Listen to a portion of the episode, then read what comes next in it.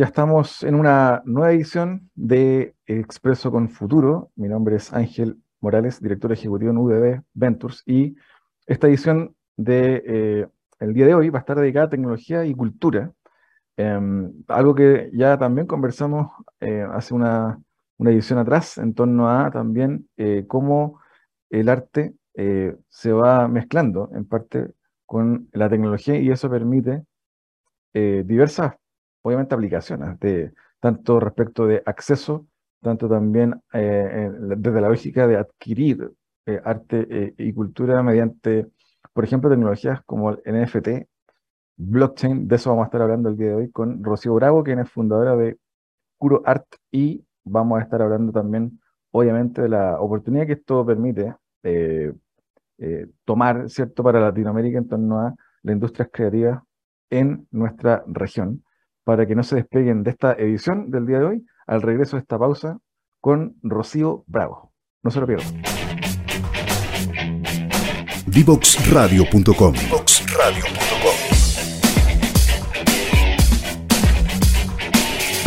Conversaciones que simplifican lo complejo.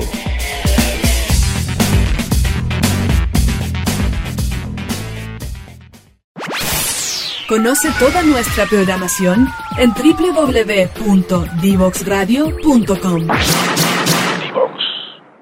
Bien, ya estamos de regreso para conversar en esta oportunidad con Rocío Bravo de Curo Art. Bienvenida, Rocío.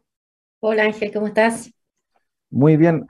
Eh, siempre partimos, bueno, comentando un poquito de, historia del invitado, de vida del invitado y, también eh, eh, un poquito también de cómo entras en este mundo de mezclar el arte la tecnología, ya vamos a hablar de NFT, blockchain, eh, etcétera. Cuéntanos un poquito de ti. Uf, eh, yo he dedicado toda mi vida a las industrias creativas. Primero, intuitivamente, no sabía dónde me estaba metiendo cuando decidí estudiar en la Universidad Sonido.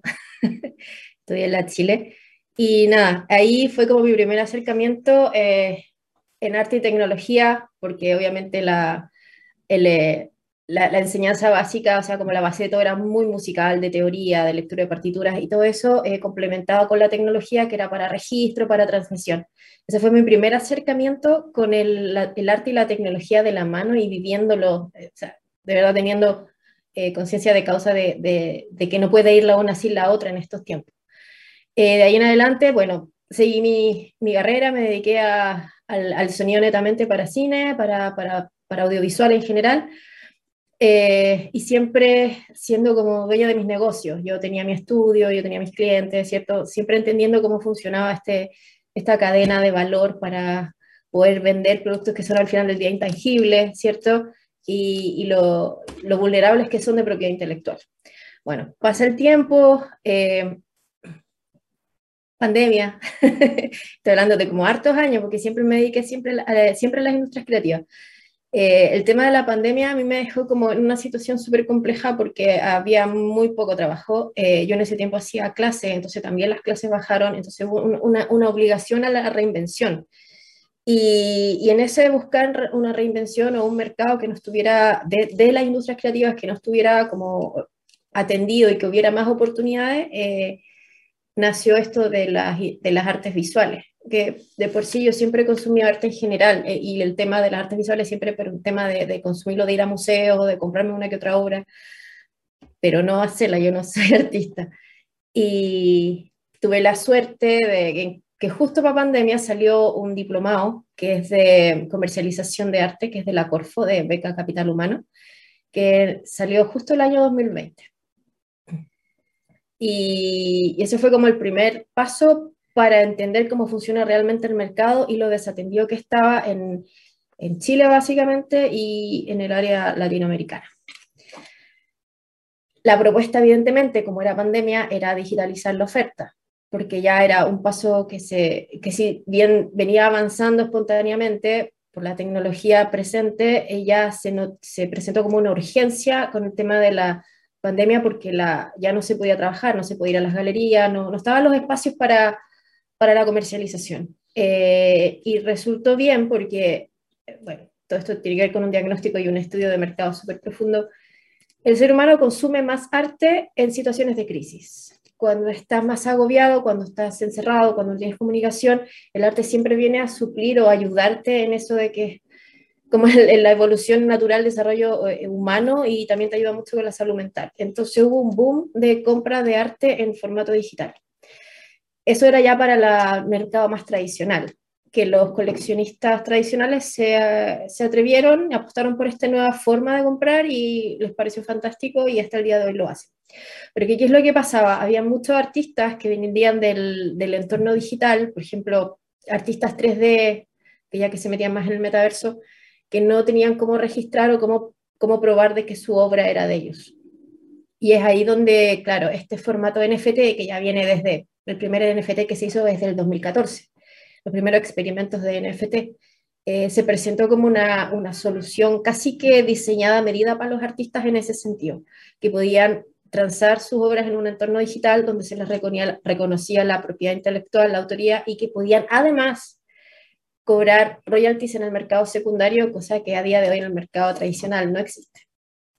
Entonces, uniendo una cosa con la otra, eh, claro, creé esta propuesta, primero como un proyecto de, salida de diplomado, que bueno, después tomé el siguiente diplomado de, Corfo también, que era de propiedad intelectual, y ahí se complementaron ambas.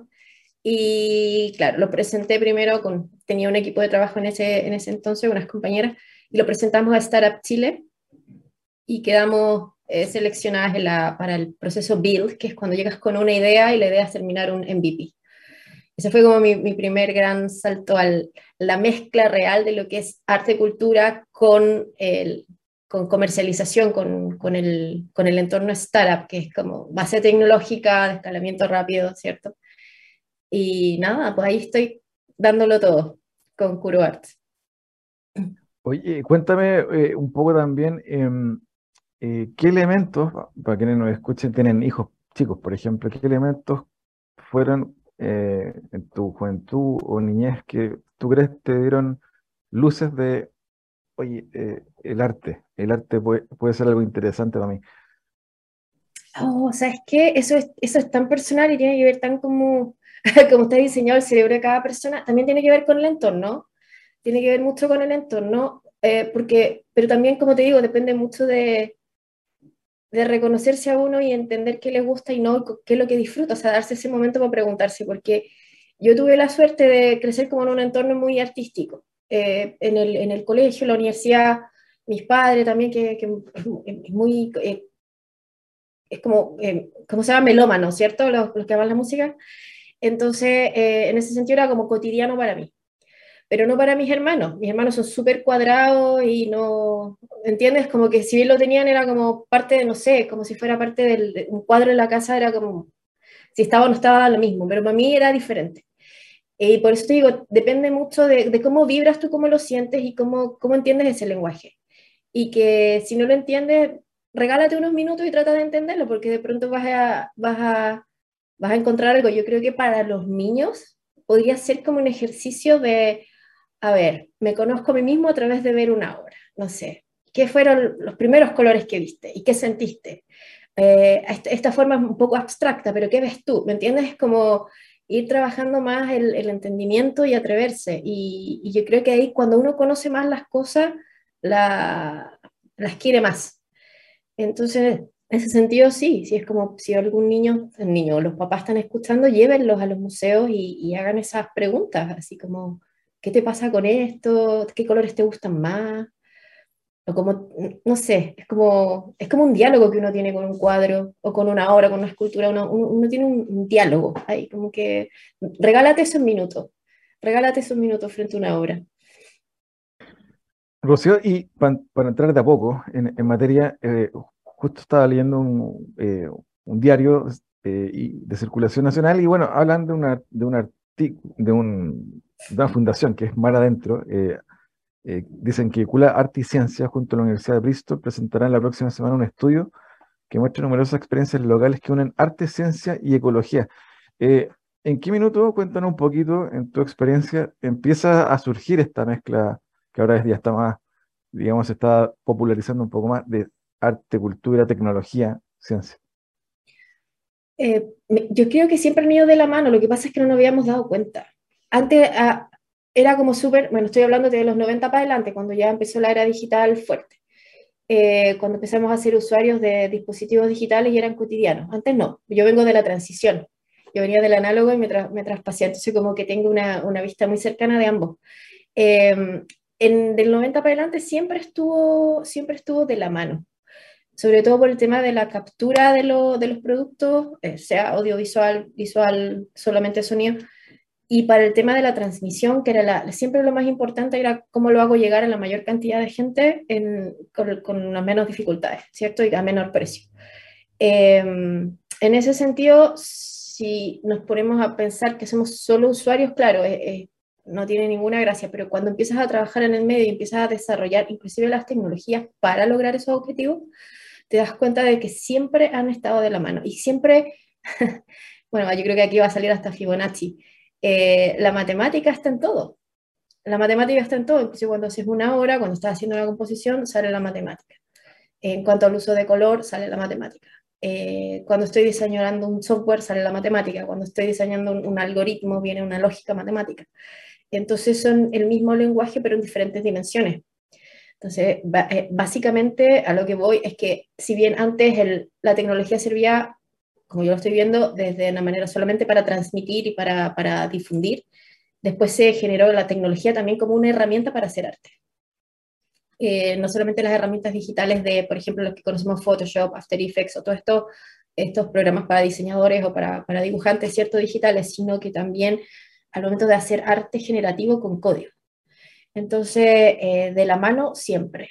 De la mano siempre, el que es que no nos habíamos dado cuenta. Ahora lo estamos asimilando, ahora lo estamos lo estamos explotando, lo estamos disfrutando. Em, porque lo, eh, de alguna manera máquina y humano no son muy diferentes, es algo que uno es más perfecto que otro, pero, pero en el fondo siempre hemos estado conectados y ahora se está haciendo la conexión de la triada perfecta, pues también de la, de la ecología, de pensar que el ciencia y naturaleza, o sea, ciencia y naturaleza, nosotros estamos metidos en un entorno, en un, ecosistema. No podemos negarnos, no podemos aislarlo. Y al, reconocerlo también se van amalgamando. Entonces va generando también diferentes temas, diferentes herramientas y ahora, sobre todo más que nunca, tratando de no destruir el medio ambiente. Entonces es como, estamos llegando como a la unidad. Yo creo que estamos desarrollándonos más como ser humanos al tener esa, ese despertar interno de, de unir todas estas dimensiones, que es que de la humana concreta, desde la tecnología que es intangible, pero que me lleva a muchos lugares y que reconozco dónde estoy viviendo. Rocío, y para, entrar un poco eh, en temas ya más profundos, ¿qué es lo que es, para quienes nos escuchan, esto del NFT? Eh, ya vamos a hablar del segundo bloque de blockchain, ¿cierto? Eh, pero para, para, entrar en materia, en el uso del léxico, cuéntanos un poquito. Ya, NFT, que es una sigla que, que, para el parecer no dice nada porque parece como una marca de, de, zapatillas o de una federación de fútbol, ¿cierto? NFT, la primera vez que yo lo vi dije, ¿qué es esto? Y nada, es la sigla que significa Non-Fungible Token, token no fungible. Y que para definirlo, básicamente y concretamente, es un certificado criptográfico de activos en un entorno digital y es non-fungible porque son activos que no son sustituibles, que son únicos. Ya no es como el dinero que tiene equivalencia. No, cuando usas un NFT, que es un certificado, estás eh, salvaguardando un activo que es único y que no tiene sustituto. Eh, y en eso entran muchos casos de uso, no solamente el arte, que son piezas únicas e insustituibles, qué sé yo, pero pueden entrar no sé, eh, títulos inmobiliarios, eh, para documentos legales, ¿cierto? Para archivos médicos, ¿cierto? toda esa información que es única y que no es sustituible eh, cabe en la categoría de que puede ser el NFT usado como un certificado de autoría de propiedad, ¿cierto? Y lo bueno que tiene, que es como un hash que anda dando vuelta en la blockchain, es que es trazable. Entonces eso permite que la, información sea de libre uso, sea pública, eh, que tú puedas ir siguiendo todos estos activos, las transacciones que se han hecho en el mercado y que, claro, pues, eso ayuda a la transparencia, a que no haya corrupción, a que no haya especulación. Entonces el NFT eh, es un certificado criptográfico que te ayuda para muchas cosas. En esa línea, Rocío, también... Eh, a ver si nos puedes comentar para quienes también escuchan y no conocen, ¿qué es lo que es esto del blockchain? Eh, básicamente, eh, ¿de qué trata y, para qué sirve? Mira, la blockchain es una red, una red descentralizada de almacenamiento de información. Me voy a hacer súper gráfica porque así lo entendí súper rápido cuando me lo explicaron porque antes me hablaban de nodos, multinodos, y decía, ¿qué es eso? Y me decían, ¿te acuerdas cuando nosotros descargábamos música o películas de BitTorrent o de todas estas, ya, toda, todos esos archivos estaban guardados en diferentes computadores, miles de computadores, y que si estaban activos tú podías acceder a la, a la información. Eh, la blockchain es algo parecido, porque la información está eh, respaldada, va capeada en diferentes nodos, muchos nodos, por lo menos 3.000 por, por archivo más o menos. Entonces eso hace que tu información sea incorrompible, que tú subes una información y tiene que ser coherente en, esos 3.000 nodos, por decirte un número, eh, para que sea válida. ¿Ya? Y eso hace que no te puedan piratear, que no te puedan falsificar, ¿cierto? Porque tiene que ser coherente la información en todos los nodos y eso es como imposible de falsificar desde un solo computador o desde un solo nodo. Entonces, por ese sentido, como es segura, es inmutable, eh, también puede ser pública por lo mismo te la pueden mostrar sin problema porque nadie te la va a robar o te la va a alterar. Eh, y esas son las redes, las redes descentralizadas de almacenamiento de información, esa es la blockchain. Y que por lo mismo, la misma blockchain da muchas posibilidades de organizaciones, de, sobre todo en el ámbito comercial, de manera descentralizada, que no tienen un organismo centralizado que las gobierne. Entonces, todo depende de la usabilidad y del, de, la, de los consensos que tengan los usuarios para definir para dónde va el mercado, qué quieren hacer con las divisas que están invirtiendo, ¿cierto? Entonces, la, la, blockchain se puede decir entonces que es una red descentralizada de almacenamiento de datos. Rocío, y eh, ya vaya un poquito también eh, para preparar esta entrevista, algo eh, haciendo memoria también de algo que leí en torno a cómo se están transando también obras eh, que tienen su gemelo digital o, que son 100% eh, digitales y, vi que se rompieron algunos récords de, venta de, eh, de obras que, tengan, que pasan por esta lógica o que se marcan en esta lógica de los NFT. Cuéntanos un poquito a qué se debe también esa explosión en cuanto a, la comercialización de este tipo de, de obras. Uf, Oye, vamos a entrar, ahí vamos a entrar un poquito en lo que es las especulaciones de mercado, pero pasa en la bolsa también. Lo que pasa es que cuando ya pasó pandemia, ¿cierto? Entonces empezaron a aparecer estos marketplaces de NFT donde los artistas podían eh, comercializar su obra de manera segura, ¿cierto? Eh, pasó también de que eh, evidentemente no tiene los, los límites de entradas que tendría un mercado tradicional de arte. Entonces todos los artistas o todos los que querían empezar su carrera artística podían entrar a estos mercados. Eh, con el tema de pandemia, eh, la gente no salía, entonces estaba necesitando arte, entonces eh, nació una nueva casta de, de, coleccionistas que son los millennials, eh, que son los que son los que mayor, mayores transacciones hacen en el mercado de la, de la de arte NFT, em, y que son nativos cripto, en el sentido de que son la mayoría, no sé, pues te va a hacer un perfil de comprador de arte. entre 30 y 40 que trabajan en empresas tecnológicas y que se mueven en el mundo cripto. Son los que más compran y como que encontraron un, nicho súper entretenido porque también tiene como una nueva lógica de, organización, ¿cierto? Cuando hablamos de la descentralización, es como aquí no nos rige nadie, es como somos libres y nosotros decidimos qué hacer o no hacer, entonces nosotros creamos esta comunidad y nos apoyamos entre todos, que es súper bonito, porque coleccionista apoya artista, qué sé yo, y, empezó primero así como algo súper underground y súper bonito, y qué sé. Después en el 2021, bueno, en esa, en esa época como el, promedio de venta de obra era como de 200 dólares, por decirte algo. Y después pasó en 2021, en febrero, que la casa de subastas Christie's hizo la primera subasta de una obra digital en formato NFT. Hicieron como un experimento. ¿Qué pasa con esto? ¿Por qué todo el mundo habla de este formato y qué tan atractivo puede ser para el público? Entonces decidieron, ya vamos a hacer una subasta. Pero ya al estar en Christie's, que es una casa de subasta que tiene un prestigio de como más de 100 años, ya el precio de la obra sube, no es, no es como cualquier obra, ¿cierto? como que se valoriza más estando eh, como respaldada por Christie's. Entonces la ponen en subasta y empiezan a subir las ofertas, empiezan a subir las ofertas, empiezan a subir las ofertas hasta que llegan a, se cierran 69 millones de dólares. ¿Ya?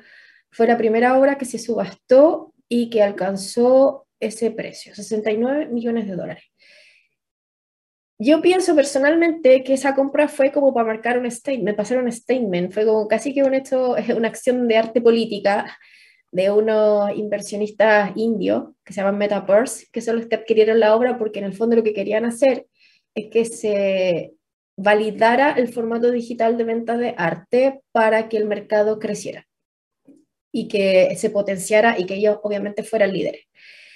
Esta empresa india compró esa obra en 69 millones de dólares. Después de eso, ¡pum! Ya, la locura. Era, todos querían entrar al mercado, todos querían lograr ese nivel de venta. Y es así también como artistas que querían del mercado tradicional también apostaron por esto y como para decir, ya, voy a ver cómo me va acá. Y empezaron también a, no transgredir, pero atreverse a hacer cosas diferentes de su, de su temática eh, original, que antes era este, físico, eh, que era eh, con materialidad y que era estático, ahora vamos, ¿cómo me va acá? Y, y, y empezó a crecer, a crecer, a crecer, a crecer, hasta el día de hoy ya van como en mil millones de dólares en volumen de venta, y esto te digo, empezó fuerte el 2018, donde aparecieron como los grandes, los mercados de los marketplaces de arte, específicamente de arte, porque hay otros marketplaces donde tú puedes transar cualquier cosa. Y, y nada, pues ha crecido súper rápido, pero lo bueno es que se ha estabilizado. No es algo que fue un momento y ahora está decayendo, sino que se ha mantenido. Tiene un, un crecimiento con, constante, más o menos de 8% mensual, y que se ha mantenido independiente de si sube o baja el cripto, porque ya se generó como, como que se validó el formato digital. ¿Me entiendes? Y lo bueno del digital es que como que te abre espacio geográfico inmediatamente. Como que está en un marketplace y está ahí en todo el mundo. No es, que sea solo regional. Y eso eh, para la representación de artistas que vienen de lugares recónditos del planeta es ideal, es fantástico. Rocío, te quiero invitar a una breve pausa. Eh, vamos a un corte y quiero que al regreso hablemos justamente de, de Curo Art y obviamente los desafíos que representa también eh, este, esta mezcla, ¿cierto?, de cultura ciencia, tecnología. Eh, así que vamos a unos breves eh, cortes y ya estamos de vuelta para seguir conversando con Rocío Bravo de Curo Art. ¿Quieres ser un protagonista?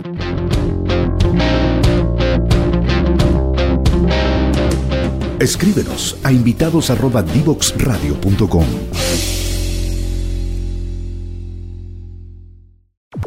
Divoxradio.com Conversaciones de protagonistas.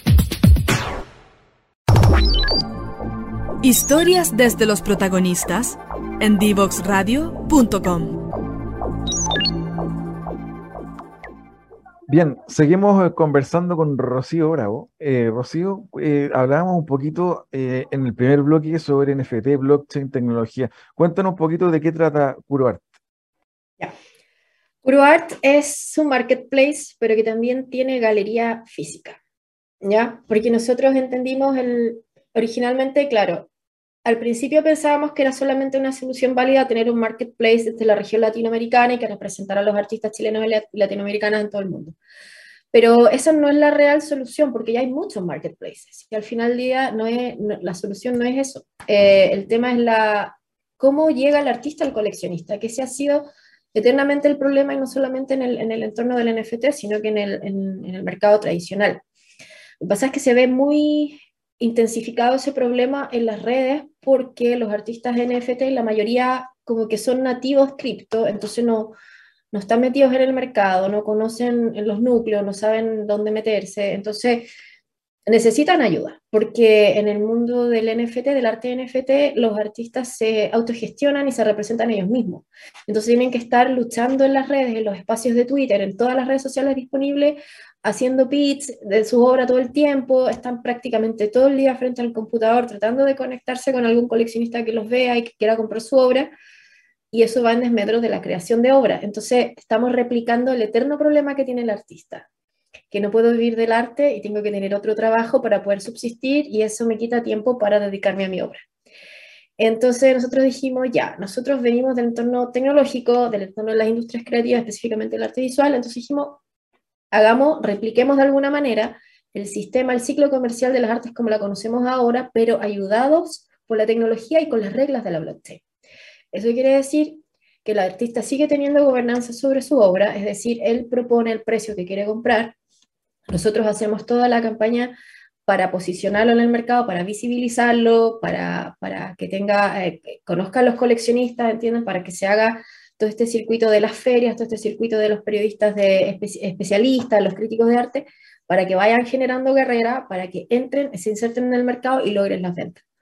Entonces, en ese sentido, nosotros somos como eh, intermediarios, nosotros hacemos una especie de mediación, ¿cierto? Pero apoyados por la tecnología, porque al momento de nosotros hacer las exhibiciones eh, de manera digital es mucho más fácil para nosotros movernos, porque nosotros eh, pretendemos, obviamente vamos a tener, vamos a inaugurar muy pronto una galería física, va a estar en un lugar siempre, pero la idea es hacer pop-up galleries, ir moviéndonos por, por Chile para también sumar artistas de, de región, ir moviéndonos por diferentes países. Eh, Latinoamérica, Estados Unidos, Inglaterra, China, ¿cierto? La idea es meternos en los grandes espacios, en las grandes ferias donde se compra más arte, que son eh, Estados Unidos, Inglaterra y China, que son los que más consumen arte. Entonces nosotros trasladarnos con formato digital es mucho más fácil y por, por, lo mismo es más barato. Y podemos hacer como la mediación que se hace a día de hoy en el mercado, que te cobran entre un 40 y 60% de comisión, nosotros podemos cobrar mucho menos por lo mismo. Entonces, en ese sentido, estamos tomando lo mejor de los dos mundos. Podemos visibilizar artistas que están en un entorno digital, que no tienen materialidad y que tampoco han estado expuestos en el, mundo real, por decirlo así. Y también podemos movernos en este mundo eh, digital y metaversico, eh, también porque tenemos las obras ya en ese formato. Entonces, eh, en ese sentido, nosotros queremos aportar haciendo un merge, así como una mezcla de lo mejor que tienen los dos mundos, porque ninguna comunidad, ningún mercado es perfecto. Nosotros queremos sacar lo mejor para ir limando un poquito esas carencias, esos dolores que tienen ambos mercados, el digital y el, y el físico. Entonces, eh, esa es nuestra propuesta. Nosotros contamos con nuestro propio marketplace donde se generan las transacciones, pero también hacemos todo el, ciclo comercial de, de, la promoción, de la, de la visibilización, de la puesta en valor. por eso nos llamamos curo, porque hacemos la pega de un curador. Rocío, y eh, en esa línea también preguntarte, hace un tiempo eh, que ya no está esta, esta exposición em, eh, de Van Gogh que era inmersiva, mm. y tú mencionaste el metaverso, probablemente eso, esa, esa, esa exposición que era física, probablemente también inmersiva, probablemente también comienza a verse también en esta lógica del metaverso, ¿no? ¿cómo, ¿Cómo se está viendo ahí? ¿Cómo, cómo lo proyectas? Sí, el tema inmersivo, eh, claro, se aplica en, el mundo real y también en el mundo digital. Porque cuando hablamos de inmersivo, quiere decir que yo estoy viviendo la experiencia desde adentro, ¿no? No estoy frente a algo, sino que estoy dentro de algo, ¿cierto? Es como sentirme que estoy, eh, soy protagonista en el mismo lugar, en el mismo momento de todo lo que está pasando. Esa es una experiencia inmersiva, puede ser audiovisual, solo sonora, ¿cierto? Y en el, en el mundo digital es lo que vemos en, las experiencias virtuales, de la realidad virtual, de la realidad aumentada, ¿cierto? Que es la que podemos vivir experiencias con lentes, ¿cierto? Y como eh, eh, simuladores de...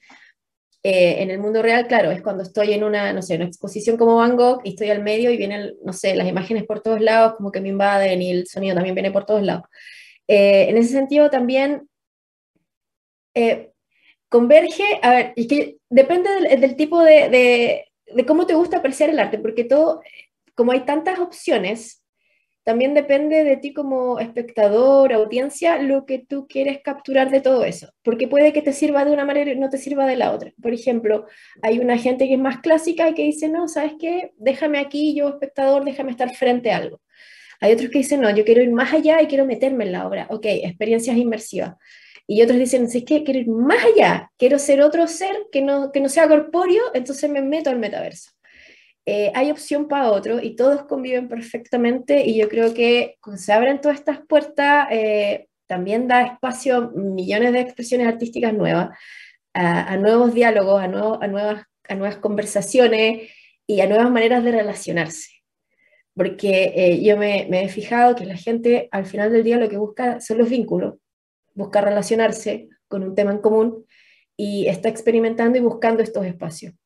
Entonces, lo que, por ejemplo, no te animas a hacer en el cotidiano, hablar con un extraño o hacer nuevos amigos, te metes en estos espacios y, como que se te quita el pudor y todos los prejuicios que puedes tener y estás ahí y, siendo tú mismo y siendo extrañamente más humano que antes.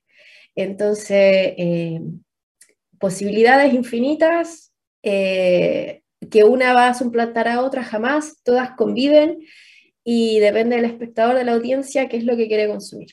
Y eh, eso es lo, interesante de esto. Rocío, y em, preguntarte también por los desafíos que, eh, va a representar para los nuevos artistas que vengan, ¿cierto? Artistas emergentes o, ya consolidados también, para entrar a este mundo eh, no solo al metaverso, sino también NFT, como hablamos, eh, eh, transar en, otros mercados digitales sus obras. ¿Cuál ves tú que son los desafíos para que esta industria que mezcla el arte y la tecnología prospere en Latinoamérica? Hay dos, hay dos, sí, nosotros tenemos súper estudiado cuáles serían nuestros nuestros obstáculos, nuestros stoppers en ese sentido y, y, y, van por dos lados. Por ejemplo, el artista tradicional, el salto tecnológico igual es complejo por un tema de, eh, voy a decir, analfabetismo digital, pero que es solucionable con colaboraciones o con el apoyo que nosotros le damos a nuestros artistas cuando quieren darse el salto digital. Nosotros estamos ahí apoyándolos, poniendo los recursos para que lo hagan, ¿cierto? Y también ayudándolos en, al, desarrollo de, nuevas expresiones, que se animen a hacer algo nuevo, no, no solamente como que una fotografía de su obra física que pase al, al entorno digital, sino que anímate y haz otra cosa. En ese sentido nosotros los apoyamos y porque tenemos súper presente esa ese stopper. Y por otro lado, los artistas que son cripto, la mayoría no son artistas que han pasado por, una, por un, un ciclo, el circuito del mercado tradicional y que igual viene con, y creo que es una, un, un, camino que hay que recorrer porque también te ayuda a descubrirte a ti como artista, a, a tener clara cuál es tu identidad y empezar a trabajar por esa línea para, para desarrollar tu trabajo. Yo creo que en el mundo digital hay tantas opciones, hay tantas opciones y nadie es como crítico del otro, que yo creo que hay, hay un tema ahí de que veo artistas que son muy, muy, muy capaces y que tienen muchas cualidades, pero en el fondo no tienen identidad propia. Eso nos pasa mucho como vemos un artista que dice, oye, este, espectacular en la técnica de tal software, pero yo veo como cuatro artistas del Renacimiento y no veo al artista que la hizo. Entonces, hay un tema de, yo creo que se tienen que complementar y ese fue uno de los llamados que nosotros tuvimos a hacer el proyecto Curo porque sabemos que se tienen que conocer los artistas cripto con los artistas tradicionales, se tienen que conocer tienen que conversar y tienen que como que discutir de alguna manera, porque lo que no tiene uno lo tiene el otro. Entonces, en ese sentido, yo no, no me niego, yo sé que va a pasar así, van a empezar a aparecer las colaboraciones entre los artistas del tradicional con los artistas cripto y van a generar una nueva, unas nuevas obras maravillosas que se complementan las unas con las otras. Y, y esos serían como los grandes stoppers. Y el otro, eh, que vemos personalmente Curo porque somos chilenos, es cómo funciona Chile en, el, en, la adopción de las nuevas tecnologías. Porque ahí hay una, hay una contraposición, hay un contrapunto súper fuerte en que si bien según la OCDE somos los líderes tecnológicos en la región, somos los, los que más hacemos innovación y desarrollo, qué sé yo, el talento lo tenemos, como, como cultura somos los últimos en adaptar las nuevas tecnologías. Entonces se genera eso de como, ¿cómo hago yo a un comprador de arte de acá tradicional decir, oye, pero no le tengáis miedo al cripto, si igual todo el mundo lo usa, ¿por qué tú no? Y todos como que no, que no sé, ah", ¿me entiendes? Entonces ese es como un gran stopper, pero por eso estamos haciendo una jugada medio como que estamos poniéndolos en un entorno que ellos ya conozcan para que se sientan más seguros y ahí decirles ya ahora clic acá, clic acá, que no pasa nada con la cripto, no tengáis miedo. Entonces, esos son como los los obstáculos que nosotros vimos, las dificultades que vimos desde un principio que se nos iban a presentar por a nivel idiosincrático. Y los otros a nivel creativo y los otros a nivel... Pero todas son solucionables, unas se solucionan solas, como orgánicamente, y la otra nosotros ponemos ahí como de nuestra parte para ayudar el proceso. Oye, y la, para ir cerrando también, preguntarte cómo se lo están tomando eh, los galeristas tradicionales. Me imagino que te ha, tocado conversar con algunos de ellos. Bueno, ahí eh, por la nueva costanera, o, eh, por ser el sector están Isabel u otros. Eh, eh, ¿Cómo, cómo lo, toman estos galeristas más tradicionales? Mira, los, galeristas, tradicionales no están muy metidos en el tema, no, no lo toman muy en serio porque creen que es como una moda pasajera. Y han experimentado re poco, si es que no, en realidad no le toman el peso a la situación. Los artistas tradicionales sí, los artistas tradicionales están diciendo, ¿qué es esto? Explícame, porque ellos saben que les ayuda por lo que yo te comentaba, por la protección de propiedad intelectual, trazabilidad y lo que es más atractivo, los royalties en el mercado secundario. Entonces, en ese sentido, están súper curiosos y quieren participar. Hay unos que ya están adentro de los tradicionales, que son re famosos acá y que también aceptaron trabajar con nosotros, porque también reconocen que el, el tema de la mediación es un gran problema. Entonces, cuando nosotros dijimos, oye, nosotros hacemos esa pega, dijeron, ya, me voy contigo. Pero en el fondo, el artista es el más interesado en entrar a este mercado, por, lo, por, lo, por los beneficios que le reportan a él. Eh, las galerías clásicas no, pues ya, ya están en lo de ellos y yo creo que, mira, los dos mundos conviven perfectamente. La gente no va a preferir el digital por sobre el físico, eso nunca va a pasar, pero sí pueden complementar sus colecciones. Y viceversa, el que empezó coleccionando solamente digital, en algún momento también va a hacer un salto al físico y va a aceptar y, y admirar las obras desde el formato y la materialidad que sean. Sea, al final del día lo que queremos es potenciar el consumo del arte, el potenciar el coleccionismo que es una de, si lo miramos a, modo de inversión, eh, yo creo que es tan factible y tan buena idea invertir en arte como invertir en un bien raíz. Siempre se va a valorizar en el tiempo. Entonces, esa es nuestra apuesta. Rocío, para cerrar, te quería pedir una recomendación para quienes nos escuchan, algún eh, eh, película, libro, paper por ahí, algo que te interese compartir ya que estamos hablando de cultura? A ver, mira, yo, aparte de consumir mucho arte, también consumo mucho cine, porque pienso que están todas las artes, todas las artes mezcladas ahí perfectamente, ¿cierto? Las artes visuales, la fotografía, el, el, el, sonido, la música, ¿cierto? Y de hecho mi Instagram es una curatoría de escenas de películas. y una de mis favoritas es Hierro 3 de Kim Ki-duk que habla de la soledad, de la, del relacionamiento, eh, de cómo te relacionas por desesperación, como aceptas cosas que no debieras aceptar, pero te aferras a esas cosas. Bueno, no sé, una película muy hermosa, la fotografía es maravillosa, Kim Ki-duk es coreano. Y nada, la película es como del 2003, creo yo, no es, no es algo nuevo. Eh, y se la recomiendo mucho. Hierro 3. Rocío, te quiero agradecer eh, la conversación, el tiempo. Em, si quieres comentarnos tal vez alguna frase, una síntesis de lo que conversamos hoy para cerrar la sesión de hoy. Ay, no sé, siempre me...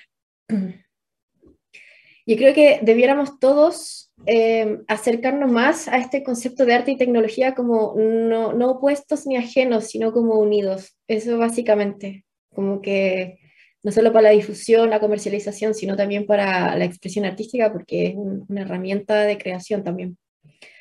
Eh, y nada, que se animen a visitar obras de arte, que consuman más museos, vayan a galerías si pueden. Y nada, pues imprégnense, imprégnense del arte. Rocío Bravo, muchas gracias por eh, tu tiempo el día de hoy. Espero tenerte en un futuro también con novedades de eh, Curo Art y em, Así que por ahora te mando un abrazo y muchas gracias por tu tiempo. Gracias a ti, Ángel. Que estés bien. Nosotros vamos a una breve pausa y estamos para el cierre de esta edición del día de hoy de Expreso con Futuro. Divoxradio.com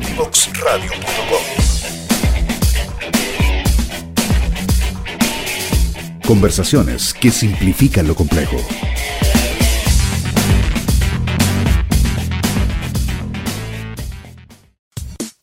Divoxradio.com. Codiseñando el futuro.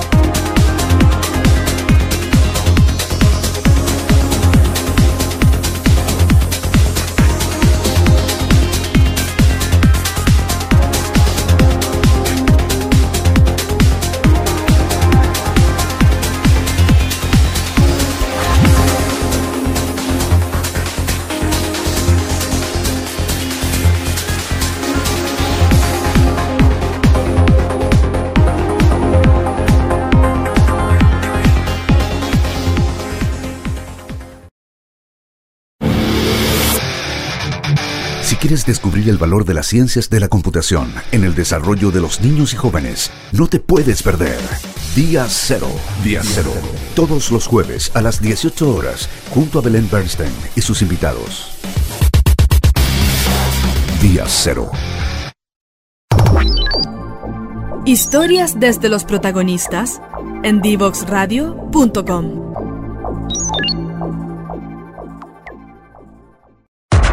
Te invitamos a conocer el destacado rol central de la educación técnica profesional en Chile, sus innovaciones, desarrollos y el importante impacto que genera en las personas y los territorios. Cada jueves, 17 horas, junto a Elizabeth Zapata, solo en divoxradio.com. Divoxradio.com. Conversaciones sobre innovación, ciencia y tecnología. Conoce toda nuestra programación en www.divoxradio.com. Bien, ya estamos para el cierre de la edición del día de hoy de Café, eh, perdón, Expreso con Futuro, un café necesario, este café que nos lleva a conversar sobre tendencias en innovación, tecnología, ciencia y más. En esta oportunidad estuvimos hablando de arte, arte y tecnología, em, como también eh, eh, NFT, blockchain, están permitiendo que eh, personas que antes no tenían acceso a cultura, arte, a piezas, a obras, eh, hoy lo puedan hacer. Y también, obviamente, los desafíos que esto representa para la industria. En ese sentido, vamos a estar continuar, vamos a continuar con la invitación a más personas que estén vinculadas, obviamente, al arte y la tecnología, el emprendimiento en cultura para nosotros fundamental en este programa y también, obviamente, animar esa reflexión de cómo como país eh, consumimos más arte y cultura, ¿cierto? Para, eh, obviamente, también impactar en desarrollo humano. Eso es eh, lo que busca este programa para llevarles cada martes a las 9 de la mañana. No se olviden siempre de entrar a nuestras redes sociales, Divox Radio, Facebook, Twitter, LinkedIn, Instagram, etcétera, y por cierto en www.divoxradio.com podrán encontrar las ediciones anteriores de este y todos los programas de Divox Radio. Un abrazo y nos vemos próximo martes 9 de la mañana en otro Expreso con Futuro. Chao, chao.